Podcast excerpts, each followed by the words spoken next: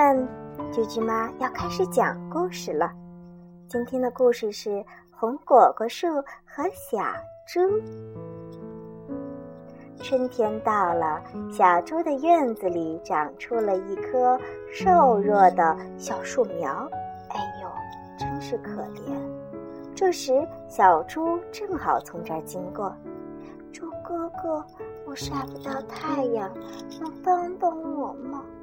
小树苗哀求地说：“小猪听了，把小树苗旁边的杂草都拔掉了。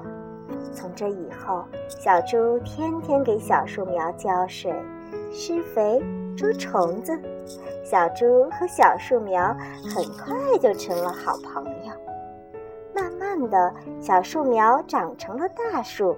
秋天到了，树上结满了红果果。”小猪呀，别提有多高兴了。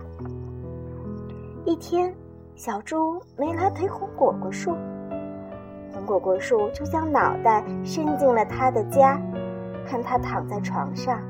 哎呦，原来是小猪生病了。红果果树使劲抖落身上的红果果，小猪看到了红果果，开心的吃了起来。不久。小猪的病就好了。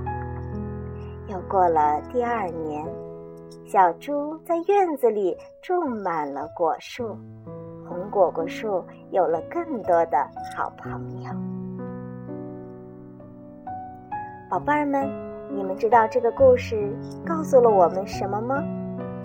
它告诉我们，小猪帮助了红果果树，红果果树又回报了小猪。所以，我们要在以后的学习和生活中互相帮助，就像小猪和红果果树一样。宝贝儿们，今天居居妈讲的故事你们喜欢吗？如果喜欢，那就闭上眼睛，开始进入美梦吧。宝贝儿晚安。